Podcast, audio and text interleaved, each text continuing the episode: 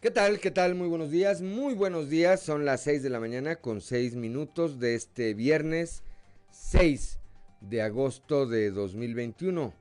Yo soy Juan de León y esto es Fuerte y Claro, un espacio informativo de Grupo Región. Saludo esta mañana a quienes eh, nos acompañan a través de nuestras diferentes frecuencias en todo el territorio del estado aquí para el sureste, para la región sureste, a través de la 91.3 de frecuencia modulada, transmitiendo desde el corazón del centro histórico de la capital del estado. Para las regiones centro, centro desierto, eh, carbonífera y cinco manantiales, por la 91.1 de FM, transmitiendo desde Torreón, desde la Perla de la Laguna. No, transmitiendo desde Monclova, desde la capital del acero, para la región Laguna de Coahuila y de Durango por la 103.5 de FM, transmitiendo desde la Perla de la Laguna y para el norte del estado y el eh, sur de Texas por la 97.9 de FM, transmitiendo desde el municipio de Piedras Negras. Un saludo también a quienes nos acompañan a través de nuestras eh, diferentes páginas de Facebook, en las redes sociales. Hoy, como todos los días, hay mucha información y estos son los titulares de hoy. El día de ayer, el eh, gobernador del estado, Miguel Riquelme, anunció la instalación de la empresa Longda que se va a instalar en Ramos Arispe con una inversión de cerca de 10 millones de dólares. Al tiempo, el mandatario estatal anticipó que a Coahuila seguirán llegando más inversiones por las condiciones favorables que hay para los inversionistas. La ocupación hospitalaria con eh, pacientes por COVID-19 en la región sureste se ha duplicado en los últimos días al llegar a 80 personas internadas. Esto lo informó el secretario de Economía Jaime Guerra Pérez. Colonias del poniente de Torreón sufrieron los estragos de las lluvias que se registraron la noche del miércoles y madrugada del jueves, en donde si bien no se reportaron personas lesionadas ni fallecidas, el saldo preliminar es de al menos 300 familias afectadas, vehículos eh, siniestrados, con eh, pérdida total, alguno de ellos, y daños innumerables a la infraestructura urbana. Luego de la trifulca que encabezaron servidores de la Nación y ciudadanos en el gimnasio Milo Martínez, eh, allá en Monclova, por la tarde de ayer, por la falta de dosis para los rezagados, la representante de los programas sociales allá en la región centro, Claudia Garza del Toro, prohibió el acceso a los representantes de los medios de comunicación pese a que toda la campaña había sido abierta y el edificio es público. Como cada 6 de agosto, bueno, hoy se venera la imagen del Santo Cristo de la Capilla, quien en este 2021 cumple 413 años de haber llegado sola en el lomo de una mula a estas tierras. A lo largo de este tiempo, al Señor de las Ánimas, como también eh, se le conoce, se le atribuyen más de 400 mil milagros, además de diversos datos curiosos que se rodean, que rodean a esta figura católica. Más adelante le tendremos este trabajo especial. Piden empresarios que se regule el precio de la gasolina para estabilizar la economía. Los concesionarios del combustible eh, demandaron que se estabilice el precio y que esto lo eh, haga posible lidiar con la escalada de aumentos que se vienen registrando. Ante el elevado número de contagios y de hospitalización que se han presentado en la región sureste por el coronavirus, que representa a más de la mitad en el estado, la Unión de Organismos Empresariales de Saltillo es un exhorto al gobierno federal para que acelere la vacunación a la población que aún no la ha recibido. El gobierno municipal de Saltillo, a través de la Dirección de Fomento Económico y Turismo, dio a conocer que están abiertas las inscripciones para los cursos Todos a Emprender por Saltillo, que darán inicio el próximo 24 de agosto de manera gratuita. Esta, esta y otra información hoy aquí en Fuerte y Claro. Comenzamos.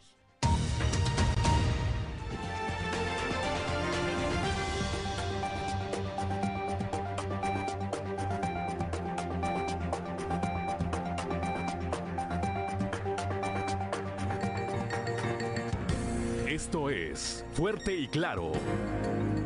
Transmitiendo para todo Coahuila. Fuerte y Claro. Las noticias como son. Con Claudio Linda Morán y Juan de León.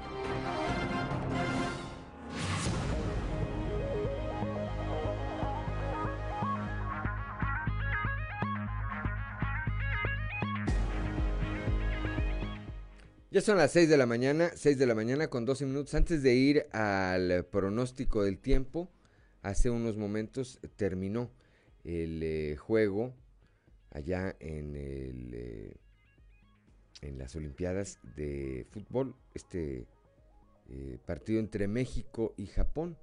Bueno, ganó México 3 goles a uno, de tal manera que se ha adjudicado México ya la medalla de bronce en esta disciplina del fútbol. Ganó México 3 goles a 1 a Japón. Repito, son las 6 de la mañana con 13 minutos. Tenemos una temperatura de 18 grados centígrados aquí en Saltillo, 22 grados en Monclova, así como en Piedras Negras. Torreón 19 grados. Eh, tenemos General Cepeda. General Cepeda con 18 grados. Arteaga también con 18 grados en este momento. Musquis, Sabinas y San Juan Sabinas con 22 grados. Zambuena 23 grados en este momento. Cuatro Ciénegas 22. Parras de la Fuente tiene 18 grados. Y Ramos Arispe 18 grados también. Pero para saber cómo estará el resto del día, vamos con nuestra compañera Angélica Acosta y los detalles del pronóstico del tiempo. El pronóstico del tiempo con Angélica Acosta.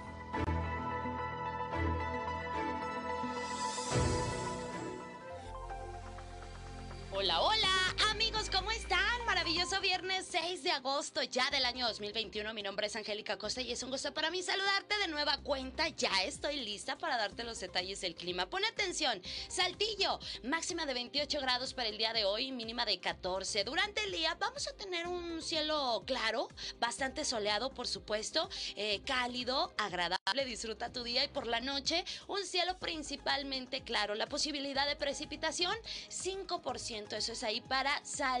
Monclova, 34 grados como máxima mínima de 24 durante el día. Fíjate que vamos a tener periodo de nubes y sol y por la noche algunas nubecitas, por supuesto. La posibilidad de precipitación, 41% ahí para Monclova. Excelente. Vámonos ahora hasta Torreón. El saludo a nuestros amigos de Torreón con una temperatura cálida como ya es costumbre, 35 grados como máxima, mínima de 22. Durante el día vamos a tener periodo de nubes y sol, sin embargo se va a sentir cálido, por supuesto, y por la noche una buena cuota de nubosidad. La posibilidad de lluvia baja a comparación del día de ayer, disminuye hasta 22%. Excelente. Piedras Negras, también temperatura cálida como ya es costumbre por aquellos rumbos, 37 grados como temperatura máxima mínima de 24 durante el día. Durante el día, perdón, muy cálido, vamos a tener eh, eh, periodo de nubes y sol y por la noche áreas de nubosidad. La posibilidad de lluvia ahí para Piedras Negras, 25%. Perfectísimo. Vámonos ahora hasta la Sultana del Norte, Monterrey, Nuevo León, allá para todos los regios. Si usted va para allá, pues tome sus precauciones porque se espera temperatura cálida, 34 grados como máxima mínima de 22. Durante el día vamos a tener periodo de nubes y sol, sin embargo va a estar muy, muy, muy cálido, por supuesto, y por la noche áreas de nubosidad. La posibilidad de lluvia, 4% ahí para Monterrey. Amigos, ahí están los detalles del clima. Ya escucharon, bien en temperaturas cálidas. Cuando las temperaturas son muy elevadas, hay que mantenerse muy bien hidratado y tener especial cuidado con los niños menores de 5 años y los adultos mayores para evitar alguna deshidratación. Muy buenos días y que pase un excelente fin de semana. Gracias. Buenos días. El pronóstico del tiempo con Angélica Acosta.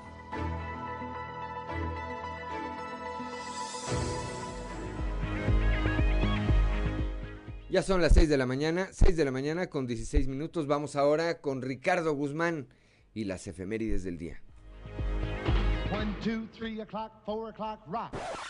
¿Quiere conocer qué ocurrió un día como hoy? Estas son las efemérides con Ricardo Guzmán.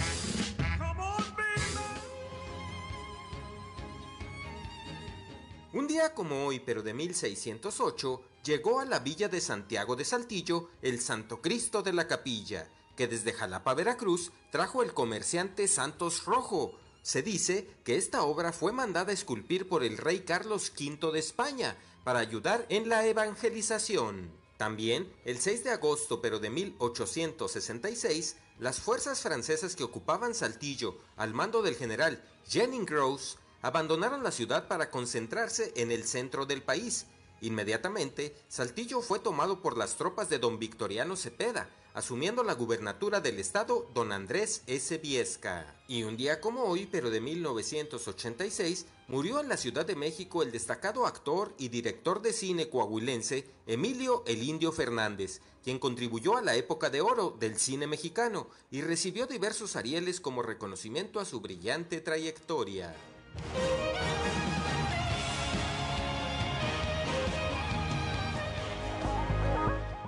6 de la mañana con 18 minutos. El santoral del día de hoy corresponde a quienes lleven por nombre Justo, Pastor y Santiago. Por supuesto, pues una felicitación para ellos, así como para quienes tengan algo que celebrar. Y vamos ahora sí, corriendo al mundo de los deportes con Noé Santoyo. Resumen Estadio con Noé Santoyo.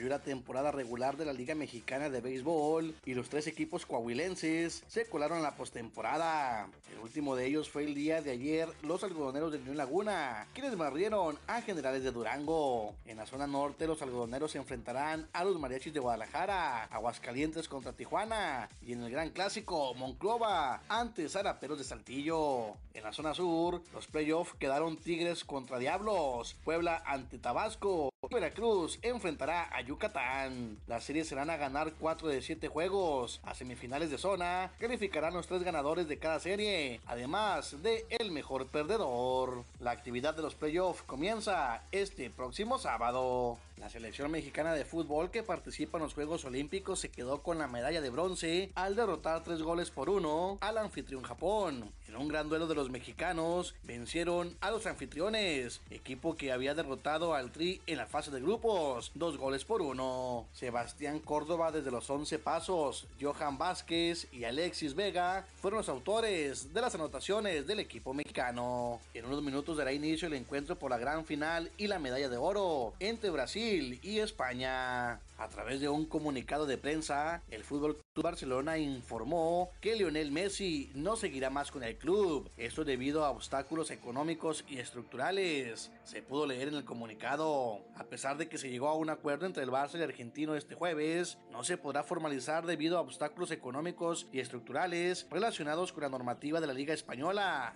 dice el comunicado, y añade que ambas partes guardaban la clara intención de firmar un nuevo contrato. Ante esta situación, Lionel Messi no continuará ligado al club. Las dos partes lamentan profundamente que finalmente no se puedan cumplir los deseos, tanto del jugador como de la institución. Se pudo leer.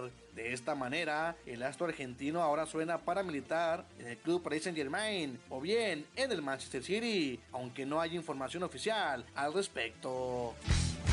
Resumen Estadio con Noé Santoyo.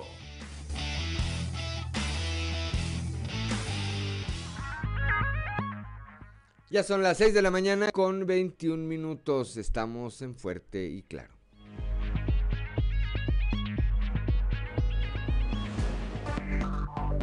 Enseguida regresamos con Fuerte y Claro. Son las 6 de la mañana, 6 de la mañana con 24 minutos. Continuamos aquí en Fuerte y Claro esta mañana. Vamos rápidamente a la cotización peso dólar que esta mañana inician las operaciones con eh, la moneda norteamericana a la compra con un valor de 19.63 pesos, mientras que a la venta está en 20.10 pesos. Así inicia la paridad peso dólar esta mañana cuando son ya las 6 de la mañana con 25 minutos y vamos ahora a un resumen de la información nacional. Hallan sin vida a dos jóvenes reportadas como desaparecidas en Sinaloa. Una adolescente de 16 años y una joven de 26 que fueron reportadas como desaparecidas en Culiacán, Sinaloa, fueron eh, localizadas sin vida. Sus familiares las identificaron como Evelyn Alondra N y Karina N.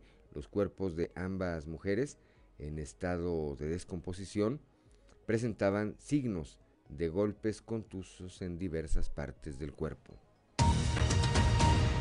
90% de armas aseguradas en escenas criminales de México provienen de Estados Unidos.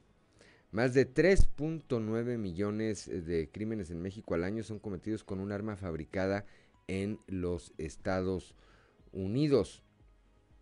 Este, eh, este número, este número, que se ubica entre el 70, ubica a este porcentaje entre el 70 y el, y el 90% de las armas aseguradas que el gobierno mexicano eh, afirma que provienen del país norteamericano. Y en eso se basa precisamente esta demanda que hace unos días presentara el eh, gobierno mexicano hacia, hacia los fabricantes de armas en Estados Unidos. Pide limpia el presidente en el Tribunal Electoral.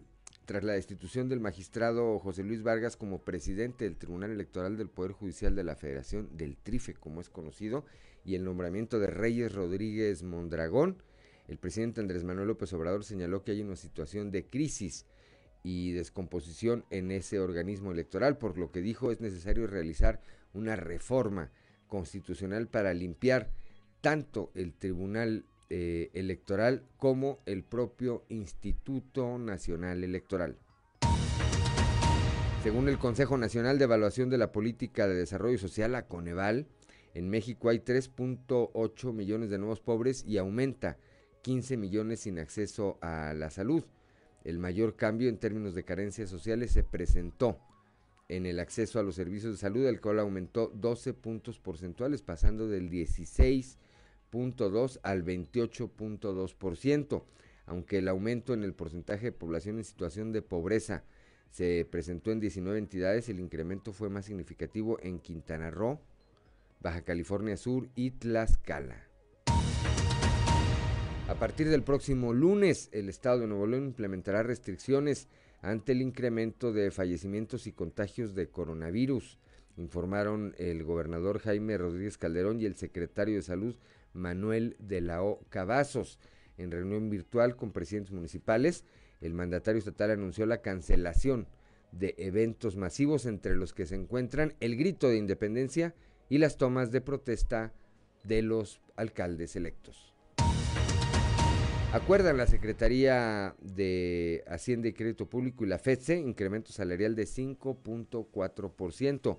Para burócratas, el gobierno federal y la Federación de Sindicatos de Trabajadores al Servicio del Estado acordaron un aumento salarial promedio ponderado de 5.4% para el personal administrativo y de Servicios Generales, el cual será retroactivo al primero de enero del presente año. Finalmente, impostergable el retorno a clases presenciales, advierte la Secretaría de Gobernación.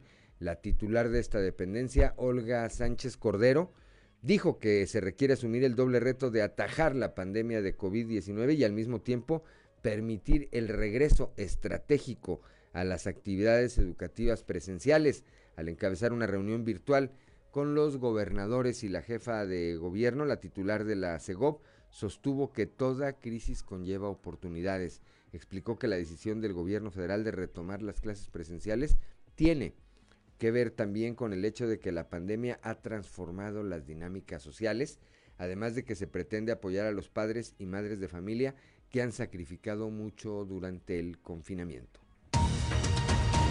Hasta aquí, hasta aquí la información nacional cuando son las 6 de la mañana, 6 de la mañana con 30 minutos y vamos eh, rápidamente a un panorama informativo por el estado, comenzando por la región centro, allá en Monclova con nuestra compañera Guadalupe Pérez, luego de la trifulca que se registró entre servidores de la nación y ciudadanos que estaban reclamando la falta de vacunas. Bueno, pues se prohibió el acceso de los medios de comunicación a certificar, a informar qué era lo que es y qué era lo que ocurre ahí en este centro de vacunación. Guadalupe Pérez, muy buenos días.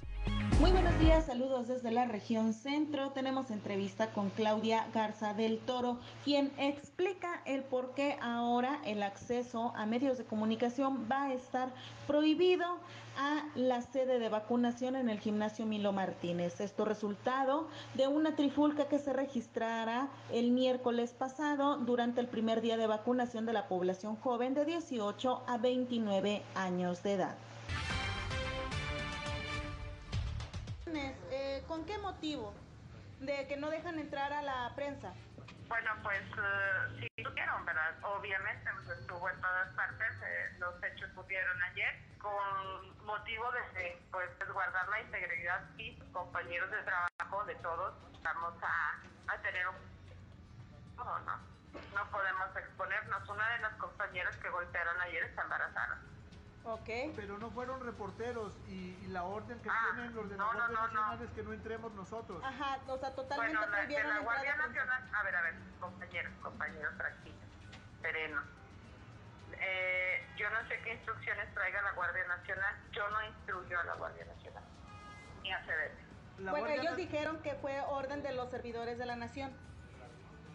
Bueno, yo no, yo no di esa instrucción pero o sea, yo les digo, yo no, yo no instruyo a, Guardia Nacional ni a CEDES. no los instruyo que ayer ellos estaban ahí y eh, no intervinieron en la agresión que sufrieron los miembros de la Ok, ¿no intervino entonces la Guardia en este conflicto? No. Ahí Claudia Garza del Toro, como lo señala, esta medida que ha tomado tiene la finalidad de poner en un modo seguro tanto a los servidores de la nación como a los ciudadanos. Y con esto, pues bueno, el acceso a esta sede de vacunación, el gimnasio Milo Martínez, a la prensa queda prohibido cuando pues realmente en esta trifulca medios de comunicación no intervinieron, no tuvieron relación con este hecho. Todo se debió precisamente a que las dosis designadas para el día miércoles se acabaron y hubo gente que se molestó reclamando esta situación y algunos otros que pues deseaban no volver a hacer fila. Saludos desde la región centro para Grupo Región Informa, Guadalupe Pérez. 6 de la mañana, 6 de la mañana con 33 minutos. Vamos ahora al norte del estado. Reporta el Instituto Mexicano del Seguro Social en Acuña, 67% de ocupación en el área COVID. Juan Francisco Tejeda, quien es director del hospital número 92 allá en ese municipio fronterizo, señala lo siguiente. Norma, Norma Ramírez, muy buenos días. Muy buenos días y buen fin de semana, Juan.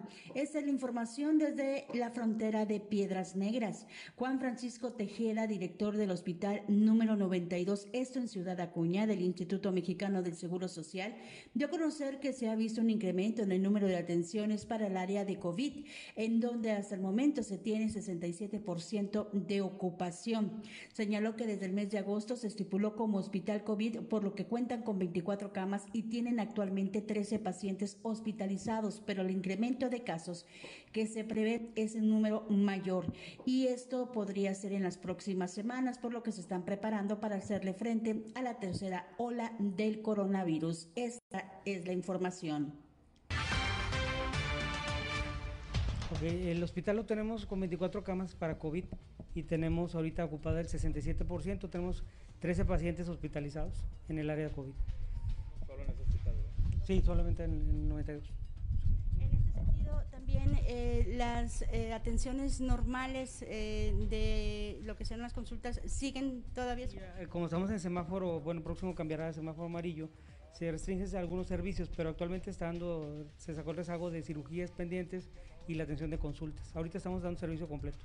¿Cuáles son los servicios que se van a Eso depende del semáforo federal, ¿verdad? En caso que cambie amarillo, se eh, deja de ver el servicio de alergias, dermatología y eh, otorrinolaringología. El resto sigue funcionando. Para Fuerte y Claro, Norma Ramírez. Gracias a Norma Ramírez, un saludo. 6 de la mañana con 35 minutos. Vamos ahora aquí al eh, sureste del estado con Christopher Vanegas. Empresarios piden al gobierno federal acelerar la vacunación. Cristo, muy buenos días.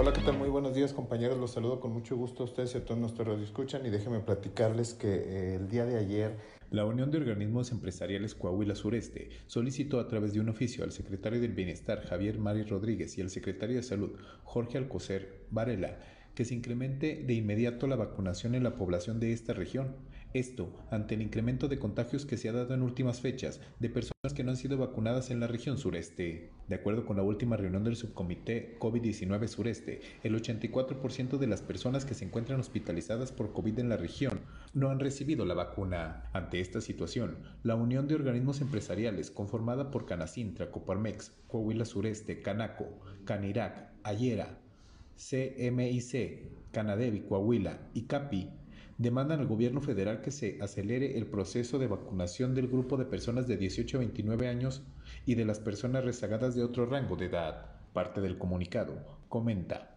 en la región sureste, teniendo como cabecera la ciudad capital de Saltillo, en las últimas semanas se han incrementado significativamente los contagios y hospitalización de ciudadanos por este virus, siendo que gran parte de la mayoría de estos contagios es de personas que no cuentan con la vacunación previa, por lo que solicitamos atentamente se incremente de manera inmediata la vacunación de la población en la región con el fin de alcanzar la disminución de contagios que están afectando a la salud de la población de esta parte del estado señalaron en el oficio mandado al gobierno federal. Esta es con la información con la que contamos al momento. Que tengan un excelente día. 6 de la mañana con 37 minutos. Vamos rápidamente ahora con Leslie Delgado, también aquí en el sureste del estado. El presidente de la Canirac en eh, Saltillo de López señaló que aunque los restaurantes adheridos a esta cámara no pedirán el certificado de vacunación anti-COVID para que los clientes puedan ingresar a los establecimientos, sí en cambio van a ofrecer promociones y descuentos para quienes muestren este documento. Leslie, muy buenos días.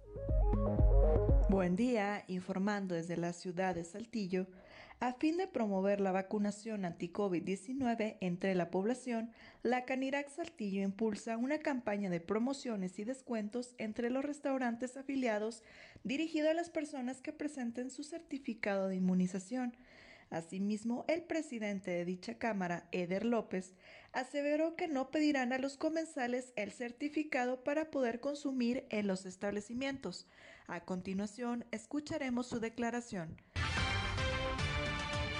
Realmente, realmente es que han, subido los contagios, han subido las hospitalizaciones, pero ayer mismo se platicaba un comparativo contra la segunda ola, que fue en enero, y realmente es que no estamos todavía en los números, ni cercanos a los números que teníamos en esa, en esa época. Sin embargo, no por eso debemos de, de bajar la guardia, ¿no? O sea, es al revés eh, aprovechar que ahorita estamos en una situación en la que podemos enderezar el barco y seguir reforzando los protocolos. Nosotros por nuestra parte, la Canidad, eh, hicimos un llamado de atención a nuestros afiliados a que cierren filas, a que refuercen sus protocolos y también lanzamos una campaña, lanzamos una campaña de promoción a la, vacunación, incentivando a la gente a que se vacune eh, no se exigirá el certificado de vacunación en los, en los restaurantes, restaurante bar. Sin embargo, si tú tienes, si tú estás vacunado y tienes tu certificado, lo puedes mostrar en los restaurantes participantes en esta campaña y te van a dar alguna promoción, te van a dar alguna cortesía. O sea, vamos a incentivar y premiar a los que ya estén vacunados. ¿A partir de cuándo? A partir de ya. El 10% de descuento, en algunos otros restaurantes va a haber cervezas de, cortesía, postres de cortesía, cafés, depende mucho de cada establecimiento. Agradezco la intervención y deseo que tengan un excelente viernes. Ya son las 6 de la mañana, 6 de la mañana con 40 minutos. Estamos aquí en Fuerte y Claro.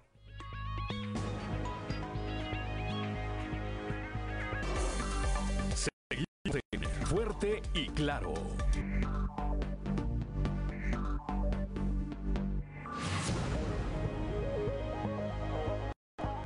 Ya son las 7 de la mañana, 7 de la mañana en punto, continuamos en Fuerte y Claro. Ya estamos de nueva cuenta en las redes sociales, hemos tenido ahí una pequeña complicación de carácter técnico, pero ya estamos de nueva cuenta en la transmisión aquí en las redes sociales y desde la región eh, lagunera, específicamente allá desde el de Torreón, nuestro compañero Víctor Barrón nos comenta qué fue lo que ocurrió allá desde la noche de miércoles y en las primeras horas de este jueves a causa de las fuertes lluvias que se registraron y que bueno pues nos han eh, han, han, circulado imágenes pues verdaderamente impactantes de los efectos y de los daños que dejó. Víctor muy buenos días Buenos días, Juan, y buenos días a nuestros amigos de Fuerte y Claro. Eh, así es, pues el día miércoles por la noche, como bien lo comentas, eh, eh, inicia esa precipitación que se extiende hasta el jueves por la madrugada,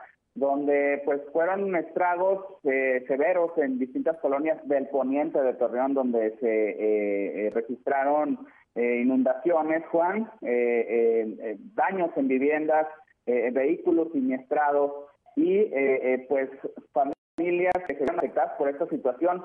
Las colonias del poniente eh, se vieron afectadas por el tema del agua que eh, baja precisamente de los cerros. Son colonias que están precisamente a, a, esta zona, donde eh, pues colonias como la José R. Mijares, la Polvorera y más colonias del Poniente, Juan, eh, pues eh, vivieron eh, momentos realmente desesperantes por esta situación.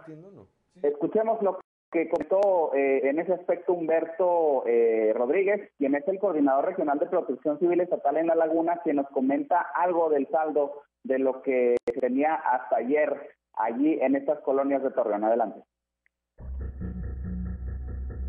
En el sentido de vehículos siniestrados, tenemos entre 4 y 5 vehículos eh, de pérdida total y otros 4 o 5 que fueron afectados por el agua.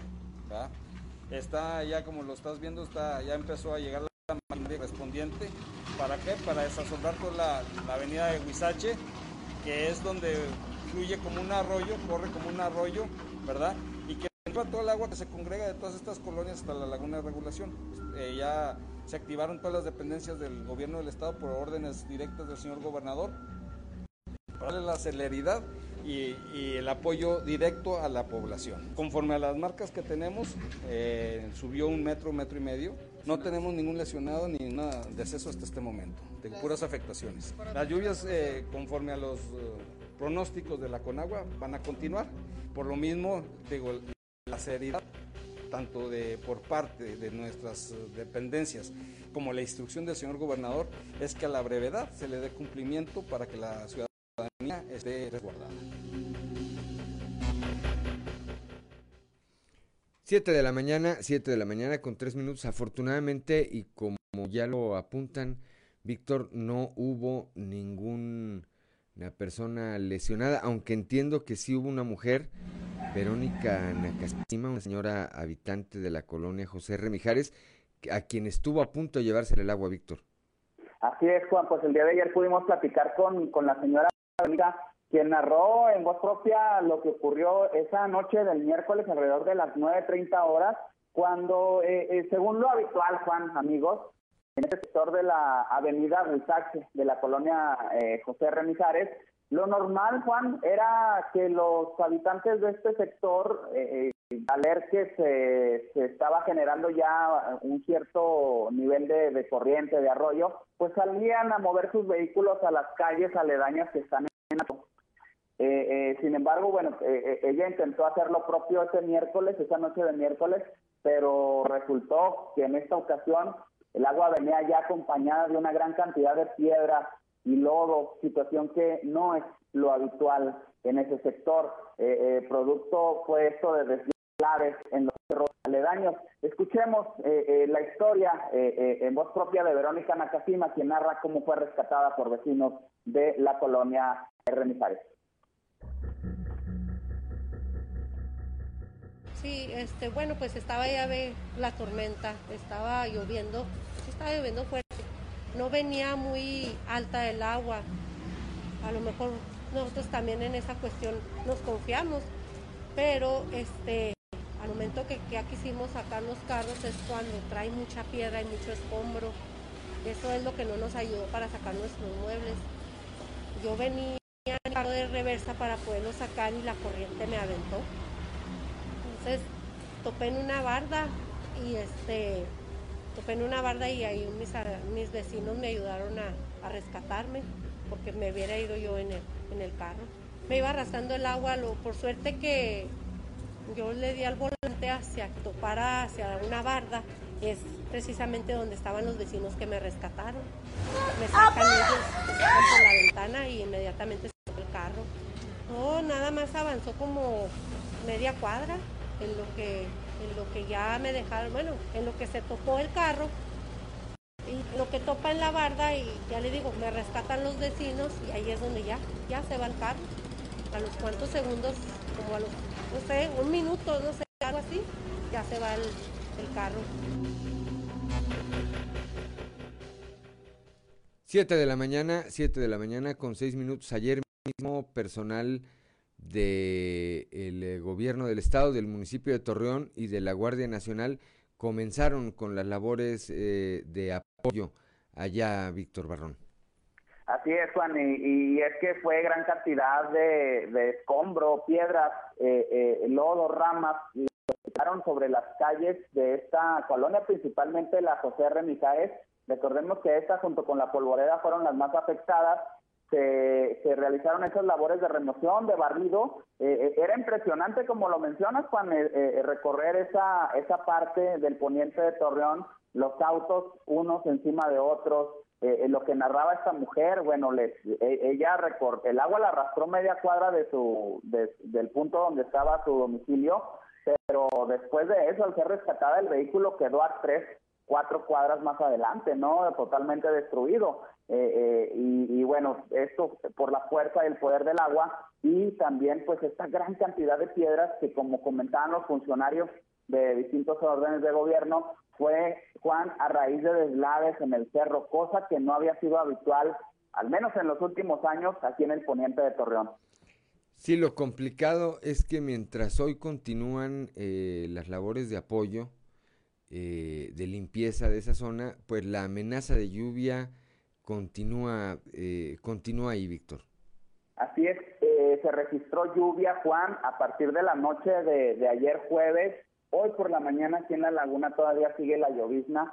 Será importante saber y conocer cuáles son los reportes, el saldo que las entidades, tanto del Estado como del municipio, las unidades de protección civil, nos pueden proporcionar para saber eh, eh, cuál fue eh, el registro de daños en esta ocasión. Las labores que se hacían ayer, Juan, precisamente en el barrido, era para evitar taponamientos en caso de nueva, una nueva corriente que circulara por ese sector, que es importante mencionarle a nuestros amigos de todo Coahuila que se genera esa, esa corriente en el poniente de Torreón y va a dar hasta el sector suroriente eh, eh, en una laguna de regulación que está ubicada en la colonia Santiago Ramírez. Es decir, Juan, son kilómetros y kilómetros los que recorre el agua de lluvia generando daños en las zonas que, que son donde precisamente tiene ese cauce natural eh, el agua, Juan.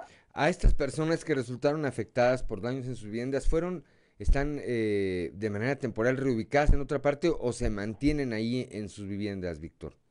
Se, mantienen en sus viviendas, Juan, dado que eh, lo, lo, que ocurrió en esos domicilios fue que entró agua y lodo.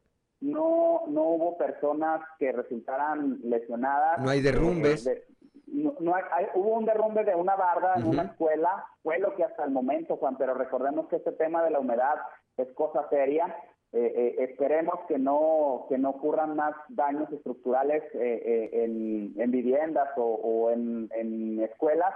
Pero bueno eso es lo que ocurrió. Y, ayer que, recorríamos allí esa esa colonia la R. Mijares Juan gente sacando en botes el lodo de sus casas.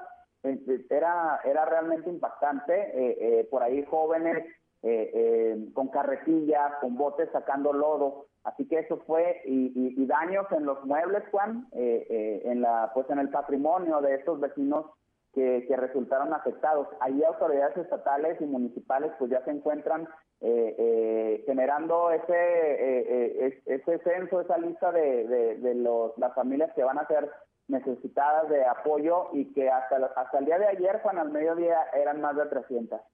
Así es. Bueno, pues ahí de planta está el secretario de Inclusión y Desarrollo Social desde ayer. Está ahí, eh, veíamos algunas imágenes, el alcalde Jorge Cermeño también atendiendo la contingencia y repetimos pues con el apoyo de la Guardia Nacional. Eh, seguramente el día de hoy habrá presencia de otros funcionarios del Estado en apoyo a esto que está ocurriendo allá en el eh, poniente de Torreón. Vamos a estar atentos, eh, Víctor, y cualquier novedad, por supuesto, pues te vamos a agradecer que nos las hagas saber de manera inmediata. Claro que sí, Juan, estaremos puntualmente presentes en este sitio para tener todas las novedades. Muchas gracias, muy buenos días, Víctor Barrón, allá desde Torreón. Buenos días, un saludo para todos. Gracias, son las 7 de la mañana, 7 de la mañana con 11 minutos, 413 años de fe y devoción. Hoy, 6 de agosto, como cada 6 de agosto, eh, pues se venera, se venera al eh, Santo Cristo de la capilla. Veamos este trabajo especial de Grupo Región.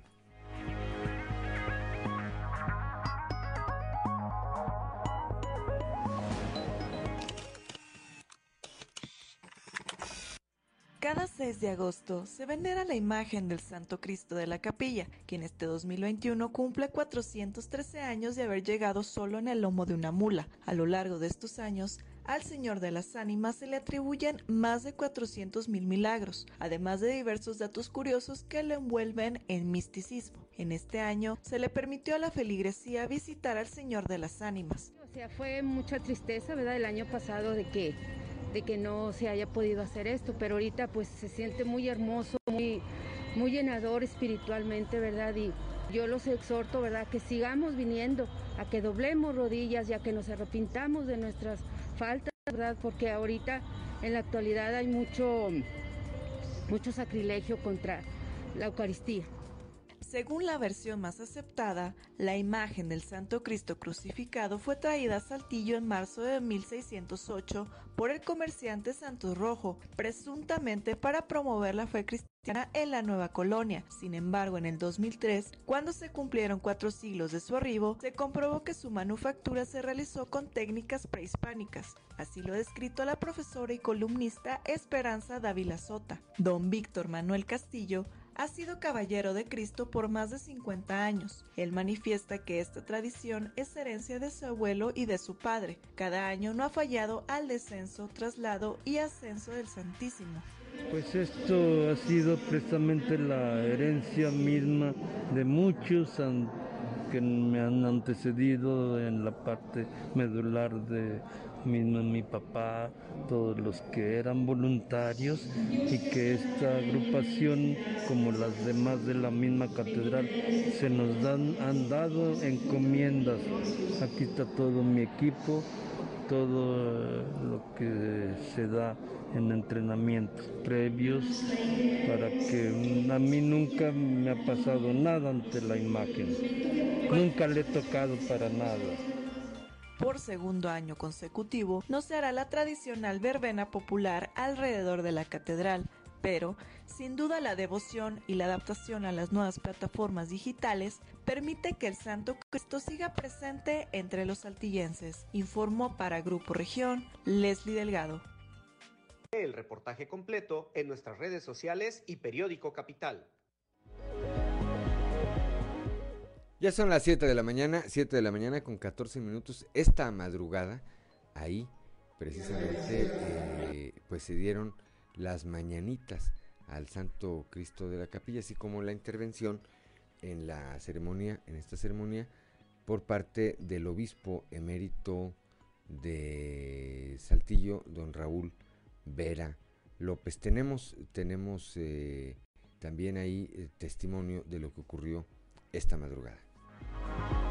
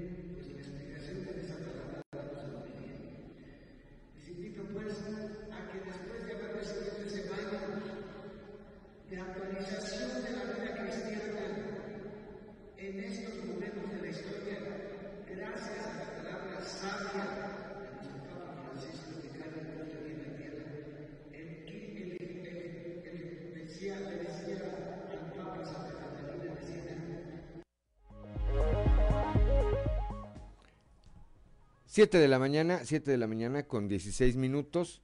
Bueno, eh, ahí escuchábamos ya las palabras del obispo Raúl Vera para que nos siguen a través de la frecuencia modulada, para que nos siguen en las redes sociales, porque ahora no, nos, no, no, no teníamos subtítulos ahí. Era el... Eh, eh, fue lo que ocurrió esta madrugada, decíamos, fue lo que ocurrió esta madrugada ahí a las cinco y media de la mañana en esta celebración que hoy, hoy culmina. Eh, por otra parte, habrá que apuntar que a diferencia de el año pasado tampoco hubo verbena, ¿verdad? Bueno, pues ya son dos años que la pandemia impide la verbena popular que tradicionalmente se da en los alrededores de la Catedral de Saltillo, así como de la eh, capilla del Santo Cristo.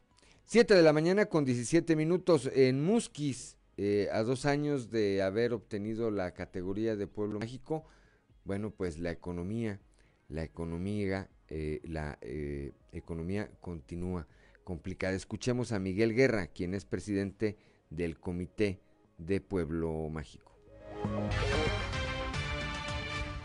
Llevamos más de dos años con la nominación de Pueblo Mágico y este año, o más del año que llevamos con este confinamiento, pues es un ejemplo de cómo promoviendo el turismo se mueve la economía de Musquis y ahora que no se ha podido hacer, pues es donde nos damos cuenta de cómo promoviendo el turismo es muy favorable para los ciudadanos de Musquis. Yo pienso que muy próximamente tendremos este, visitas de turistas, sobre todo de lugares cercanos porque con el deseo ya de salir a, dispersar la familia, pues primero acudirán a los lugares más cercanos que tengan atractivos turísticos. Y creo que aquellos que se decidieron a invertir, viendo el primer año de, la promoción como pueblo mágico, se dieron cuenta de que vale la pena este, invertir. Y de hecho podemos ver a, a los hoteles de Musquis todos sin excepción han hecho sus ampliaciones y hay hoteles nuevos.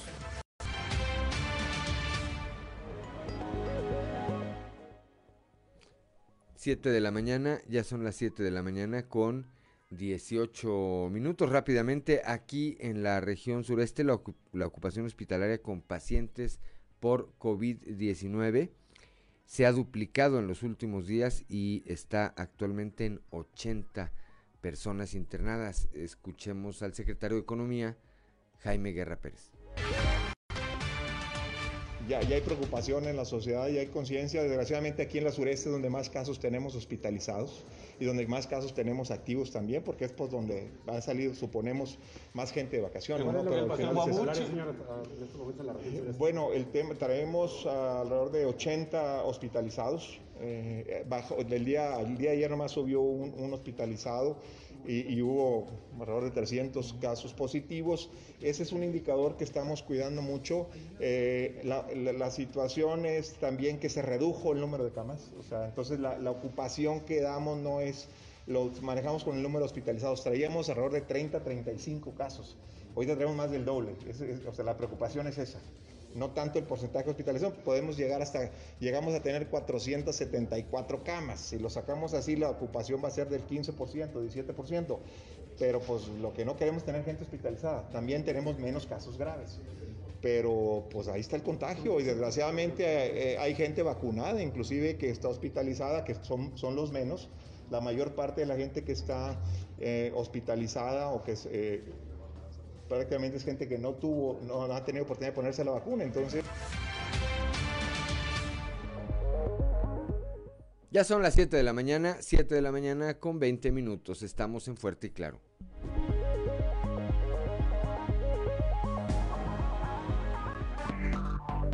Enseguida regresamos con Fuerte y Claro. Seguimos en Fuerte y Claro.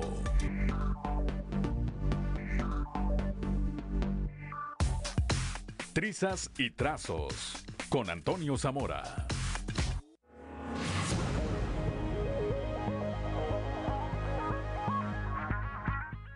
Ya son las 7 eh, de la mañana, 7 de la mañana con 24 minutos y desde la capital del acero, que no de los temblores, como dice él, nuestro amigo Toño Zamora con las trizas y los trazos. Toño, muy buenos días.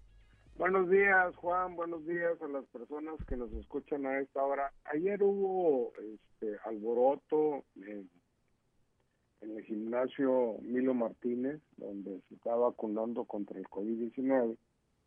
¿Por qué? Pues porque eh, hubo llegaron jóvenes eh, en camiones para que los vacunaran jóvenes de, empresas eh, que están en, Ciudad Frontera eh, y no alcanzaron, Juan. No alcanzaron la vacunación y empezaron los gritos y empezaron, pues, este, ¿por qué a mí sí o por qué a aquel sí y a mí no? A mí no me vacunes, pero vacune a aquel otro, etcétera, etcétera. Eh, el problema empezó para Claudia Garza del Toro eh, que es la coordinadora del bienestar acá en la región centro, porque suspendió la famosa ruta empresarial. Esa ruta empresarial servía para ir a vacunar a, las fuentes de empleo a los trabajadores y la suspendió.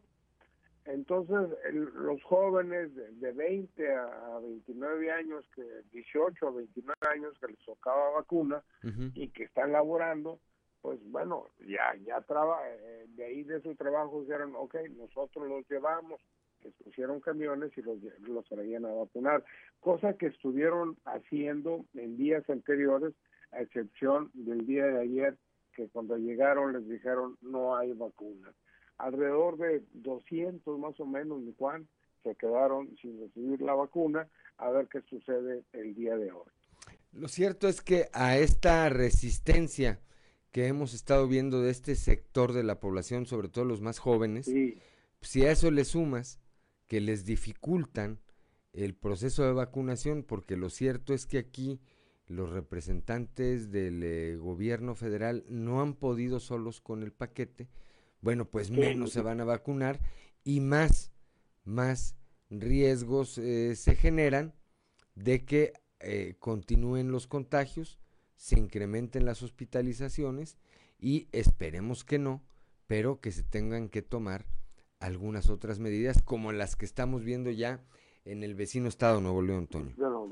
fíjate que ayer uno, uno de, de nuestros escuchas, este, Juan, me, envió eh, el periódico oficial del Congreso del Estado del año pasado, donde se publican la serie de medidas para combatir o no bueno, no sé cómo llamarle, sino las medidas que tenías que seguir durante la pandemia, desde el inicio de la pandemia. Eh, y, y, con letras muy chiquitas me pone la persona, el licenciado que me envió esto, el licenciado Felipe González, le pone eh, eh, con letras chiquitas, si no entendemos, vamos a volver, vamos a tener que volver a, emplear todo esto que viene aquí en el periódico de, oficial del Congreso del Estado, ¿no? Y es decir, ¿qué, qué es todo? Pues medidas extremas, ¿no? Este, que ya a final de cuentas, fíjate que los, este, las grandes, eh, los centros comerciales se están relajando, ya no hay quien te tome la, la temperatura a la entrada. Me tocó, Juan, el, el antier me tocó. Fui a, una, a un supermercado, no voy a decir el nombre, fui a un supermercado, me tomo la temperatura 36.2, eh, iba otra persona atrás de mí, 36 y tanto, porque como quiera te quedas ahí eh, viendo. Y luego hubo una señora eh, que empezó la alarma de ahí de, del termómetro, y volteó así muy despechadito, 38.5. Y había un guardia, mi Juan, y no la detuvo a la señora. La señora pasó a comprar, a hacer sus compras. Me voy yo con este sujeto, le digo, oye, la señora tuvo 38 puntos y medio de temperatura y no la detuviste. La señora está propensa o trae COVID o trae otra cosa y, no se vale. ¿Y sabes qué me respondió el guardia? Me dijo, no, es que el termómetro está fallando, no le creo. no, pues entonces ya todo es el puro vacilón, Toño. Sí, sí, sí, sí, pues de, qué se trata. Ya a partir de ahí, lo cierto es que... Eh, pues eh, vemos, vemos, como ya lo comentábamos, eh, el día de hoy ya el eh, Estado Nuevo León amanece con nuevas reglas del juego. A partir del lunes están cancelados todos los eventos masivos. Este, las medidas en bares, eventos y antros y demás se endurecen de manera importante. Veíamos el gobernador Jaime Rodríguez Calderón como Poncio Pilatos en sus redes dijo, a ver, ¿qué dice la raza? ¿Regresamos a clases presenciales o no? Me parece que fue el 97% los que dijeron no queremos regreso a clases presenciales. No sé si de esto vaya a tomar eh, alguna acción eh, efectiva el eh, gobernador o le sirva nada más para medir, para medir el ánimo social en ese sentido, creo que siempre, siempre aquí en el caso de nuestra entidad estamos a tiempo, todo el tiempo estamos a tiempo de eh, dejar de relajarnos, apretar un poquito y revertir esta tendencia que se está dando en las últimas semanas. Eh, en Moclova, por ejemplo, Juan, este, han aumentado los casos, pero el número de, de pacientes eh, o de personas eh, contagiadas no, no ha incrementado. Siguen siendo 19 cuando menos hasta el día de ayer. Eso no significa que no debamos preocuparnos, claro que sí, porque está habiendo muchos casos en Monclova, no como en un principio, cuando inició la pandemia, pero ahí, ahí vamos.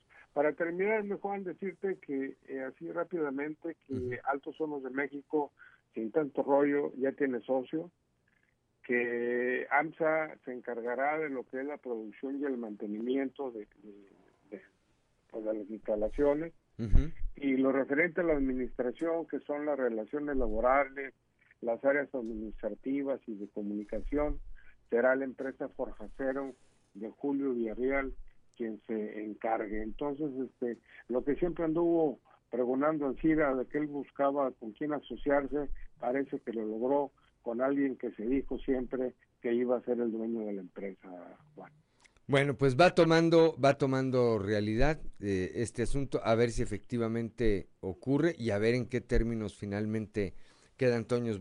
Eh, vamos a estar atentos, vamos a estar atentos a ver qué ocurre ahí eh, alrededor de Altos Hornos de México, repito, sobre todo por lo que representa para la economía de miles de habitantes de la región centro de nuestro estado. Así es, Juan. Gracias, Toño. Estaremos platicando el próximo lunes, Dios mediante, con más trizas y más trazos. Aquí nos escuchamos el lunes, Juan. Dios mediante. Gracias, Toño.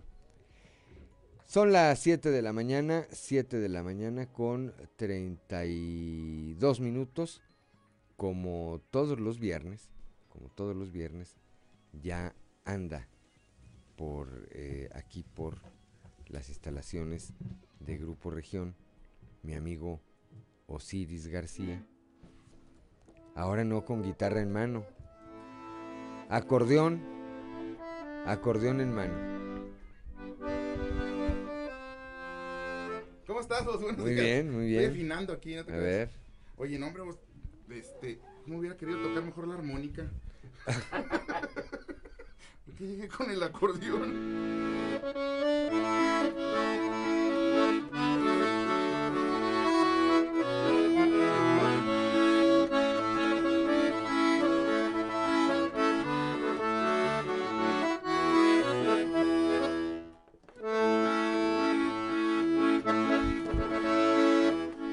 Señor presidente esta mañana, vos. Se metió una farsa y vino a consultarme. Si quería que se aventara la misión. Como siempre los otros son los culpables.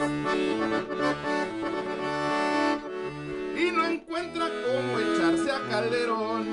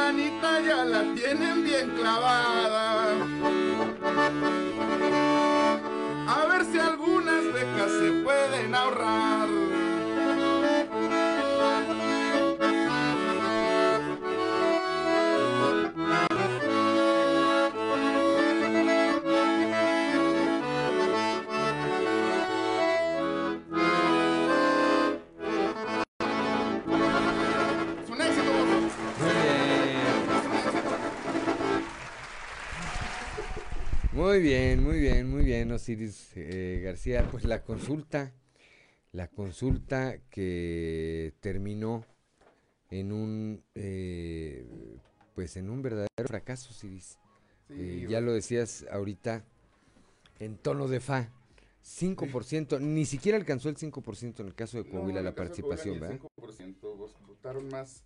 Mire, votaron más por este por la negra cuando estaba en Big Brother, vos, que, Ujú. que por que por la encuesta de del presidente. A nivel nacional la participación fue del 7. Sí, sí, vos, y además un 500 eh, 500 millones de pesos 500 millones de pesos gastados en eso. eh, me parece bastante preocupante el hecho, como también lo digo en la canción, de que no haya suficientes vacunas como para vacunar a los menores de edad, cuando por ejemplo en, en Estados Unidos la próxima semana empiezan a buscar a vacunar a mayores de dos años.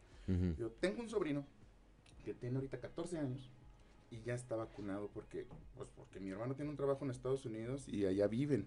Pero aquí, como tú sabes vos, el presidente dijo que no iba a ser rehén de las farmacéuticas y por lo tanto no iba a comprar ese tipo de vacunas, pero estamos viendo que esta cepa, que la cepa delta, está afectando bien duro a menores de edad. Ahora sí, como antes nunca se había visto, ¿eh? Sí, que me parece que el problema, digo, al margen de que este recurso se haya gastado en la consulta o no, me parece que el tema de las vacunas no fue de carácter económico, sino de carácter logístico. Y es por la indecisión del presidente eh, en un principio, pues de ponerse de acuerdo con eh, las grandes farmacéuticas. Y cuando ya lo quiso hacer, pues le dijeron sí, nomás que, pues fórmate, ¿verdad? Le dijeron fórmate, allá va la fila, ya, ya, de, de aquel lado. Creo que también dejó al descubierto otro tema en el caso del presidente, no tiene, no tiene operadores políticos.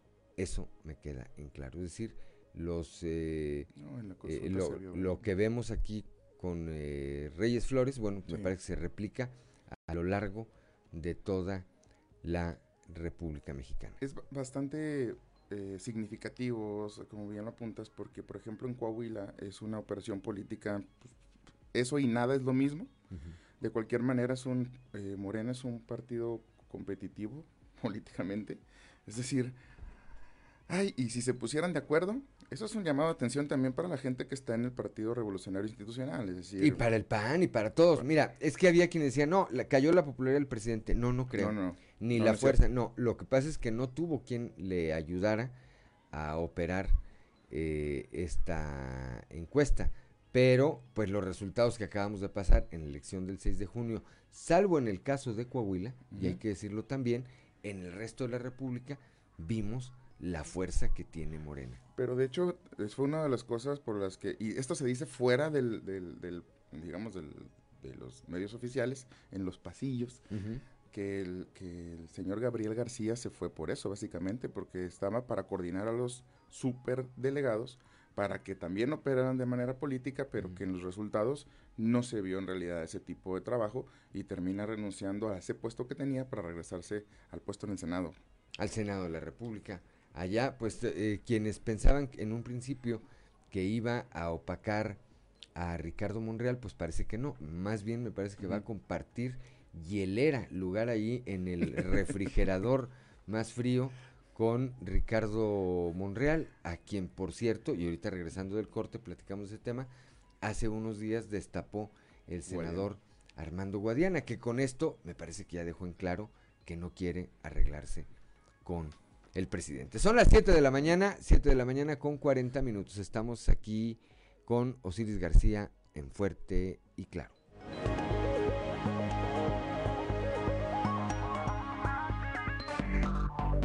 Enseguida regresamos con Fuerte y Claro. Seguimos en Fuerte y Claro.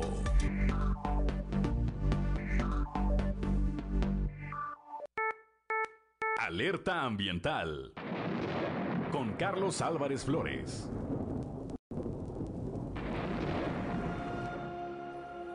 Muy buenos días. Continuando con el tema del confinamiento de residuos peligrosos que nunca pudo operar en Simapán Hidalgo, debo decir algo muy importante. En mis investigaciones que hice cuando visité Simapán, encontré que hubo una reunión pública que hicieron junto con el municipio en donde presentaron el proyecto y desafortunadamente cometieron un grave error. Dijeron que iban a construir una recicladora de metales y eso no es correcto. Cuando se va a instalar un confinamiento de residuos peligrosos, se le tiene que informar a la población qué es lo que se va a construir, qué se va a hacer dentro de esa eh, instalación, para que el pueblo sepa la realidad de lo que van a hacer estos señores. Entonces, el mentir, el haber engañado a la gente del municipio y a, muchos habitantes que fueron a esa reunión pública, pues ese es un grave error imperdonable que cometieron los españoles con su empresa Befesa. Juan Ramón Barcalá, así se llama. Él es el español, el funcionario español que dirigía esa empresa y ellos cometieron ese error. Después lo aceptaron, ¿verdad? Después que yo investigué y hablé con ellos, le dije, bueno, pues ustedes cometieron un grave error. Entonces, ese más la ubicación, esa ubicación allá arriba, hacia arriba en las montañas y sobre todo teniendo que pasar, para llegar a ese punto había que pasar necesariamente por la población, o sea, por el asentamiento urbano de Simapán. Esos son, a mi juicio, dos de los principales problemas que eh, tuvieron, ¿verdad? Y que cometieron ese error de, de, mentir y decir que iba a ser una mm, planta recicladora de metales, eso es imperdonable, eso no se debe hacer. Y bueno, pues como dicen, en el pecado llevaron la penitencia. Hasta aquí lo voy a dejar, vamos a seguir abundando porque hay más cosas que decir respecto al confinamiento de Simapanidad. Muy buenos días. Alerta ambiental con Carlos Álvarez Flores.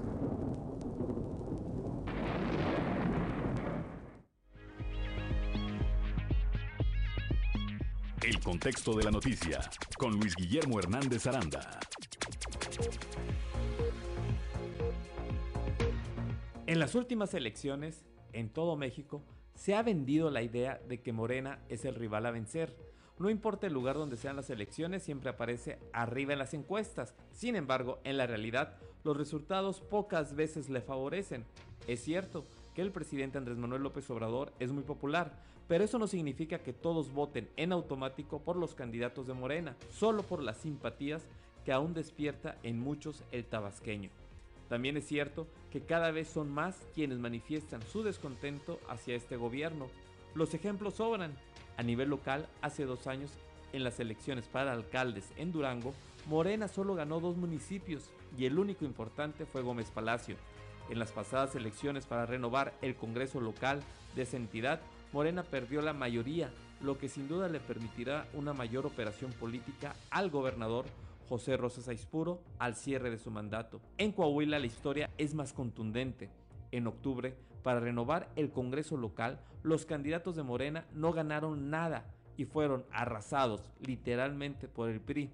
Lo mismo sucedió ahora en las elecciones para la alcaldía, donde Morena siempre presumió estar arriba en las encuestas, sin embargo, los votantes les negaron su apoyo.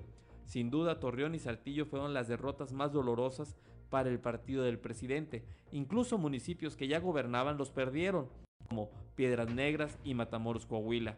El PRI demostró que en Coahuila está más vivo que nunca y que la población está satisfecha con el trabajo realizado por el gobernador Miguel Riquelme.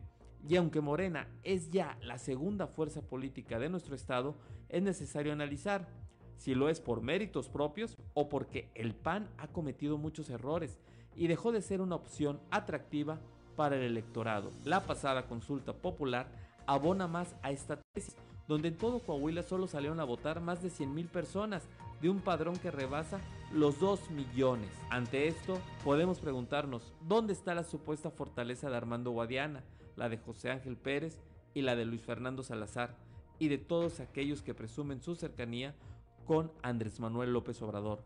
La consulta popular demostró que la gente ya está cansada de discursos y que por el contrario urgen resultados. La demagogia no sirve para gobernar y el verbo se le está acabando a Morena, cuya supuesta fortaleza cada vez se parece más al cuento de Pedro y el lobo, y ya muy pocos les creen. Soy Luis Guillermo Hernández Aranda, nos escuchamos a la próxima. El contexto de la noticia con Luis Guillermo Hernández Aranda. Son las 7 de la mañana, 7 de la mañana con 49 minutos. Continuamos esta mañana aquí con mi compañero y amigo Osiris García. Pues ya nada más redondeando de lo que ocurrió en torno a esta, pues hay que decirlo, fracasada consulta eh, por parte del el INE, aunque impulsada por el gobierno federal. Pues el INE estaba obligado a operarla porque le corresponde al Instituto Nacional Electoral. Eh, después de eso, me paso rápidamente a lo que está ocurriendo ahorita en el seno del Tribunal Electoral del Poder Judicial de la Federación, donde se pusieron de acuerdo, destituyeron al, eh, ¿cómo le llaman? Al magistrado, billetes le decían, ¿verdad? Magistrado presidente. Eh, billetes le decían, y pues pusieron a otro presidente el destituido salió a decir que eso era ilegal y que eh, no iba a quedar así, pero me parece que ya se definió y efectivamente quedó destituido, ¿verdad, Osiris? Sí, eh, los, los, magistrados ahí se pusieron de acuerdo, le hicieron la cama. La cama ranchera, ¿verdad? Como dicen en el fútbol. Y eh, este, lo dejaron fuera. El vato acusó que era en realidad un golpe de Estado, cuando él no es un Estado, pero lo que quería decir es que había otros poderes de facto detrás de la decisión. me hicieron bolita, decíamos en la primaria, ¿verdad? Sí, no, me, agarraron entre todos, me bañaron, me, bañaron entre todos.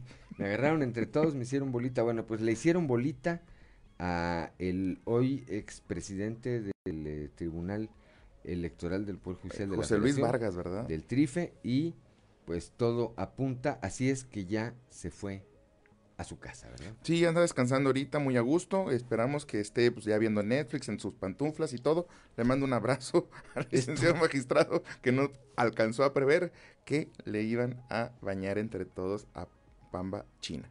Esto, eh, por supuesto, generó una reacción en el presidente López Obrador, que ayer dijo, pues si ya lo destituyeron, que se vayan todos, dijo, ven cómo está todo desordenado. Entonces es momento de desaparecer al Trife y al INE. Aprovechó el presidente para, pues ya enseñar más abiertamente eh, parte de lo que él pretende que sea su agenda legislativa eh, de septiembre en adelante, Osiris bien preocupante, vos. En realidad, el hecho de que hayamos creado una institución como el INE este, costó mucho. De hecho, cuesta mucho. De hecho, de hecho, creamos el INE por Bartlett.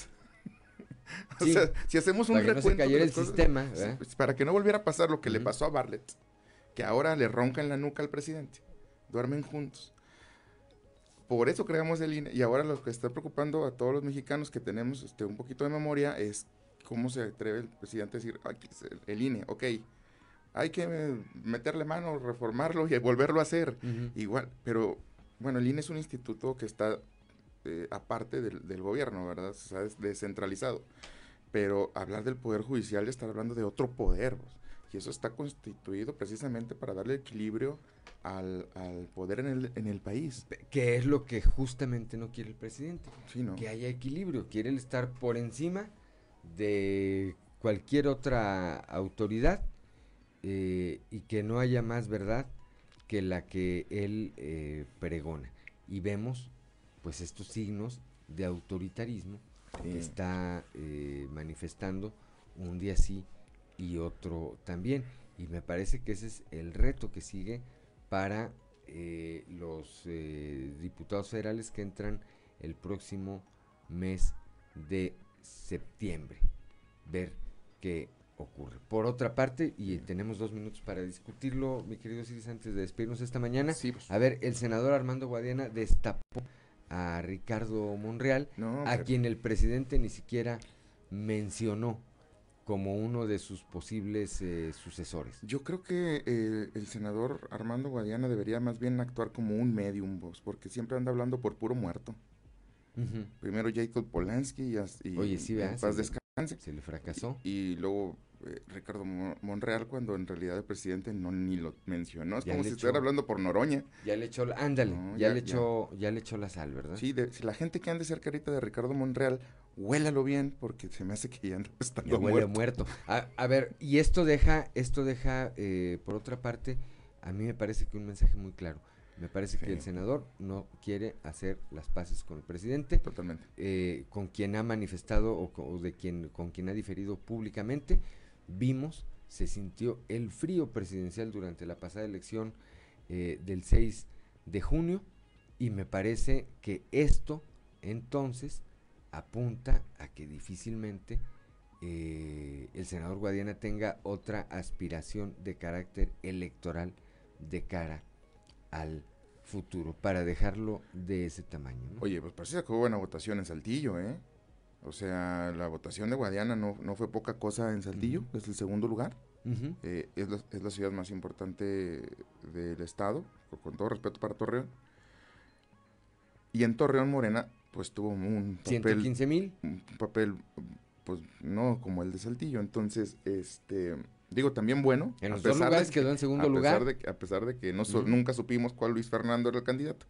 Pero acá En realidad es un buen porcentaje de votación en la capital del estado y bueno, darlo por muerto es bueno, sí, como que parece, pero no. Pero no jugar con el presidente aquí y en la República Popular China es prácticamente suicida, ¿no? Sí, pero también Luis Fernando juega con Ricardo Monreal.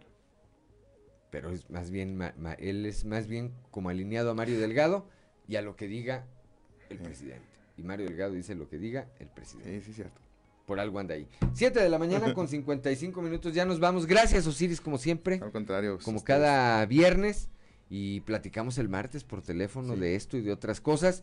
Gracias a Ricardo Guzmán en la producción, a Ricardo López en los controles, a Ociel Reyes, a Rodrigo Flores y a Cristian Rodríguez que hacen posible la transmisión de este espacio a través de las redes sociales, pero sobre todo gracias a usted que nos distingue con el favor de su atención. Lo esperamos el día de mañana a las 10 de la mañana con el sexto día y el próximo lunes a partir de las 6 y hasta las 8 de la mañana en Fuerte y claro que es un espacio informativo de Grupo Región bajo la dirección general de David Aguillón Rosales. Yo soy Juan de León y le deseo que tenga usted un excelente fin de semana.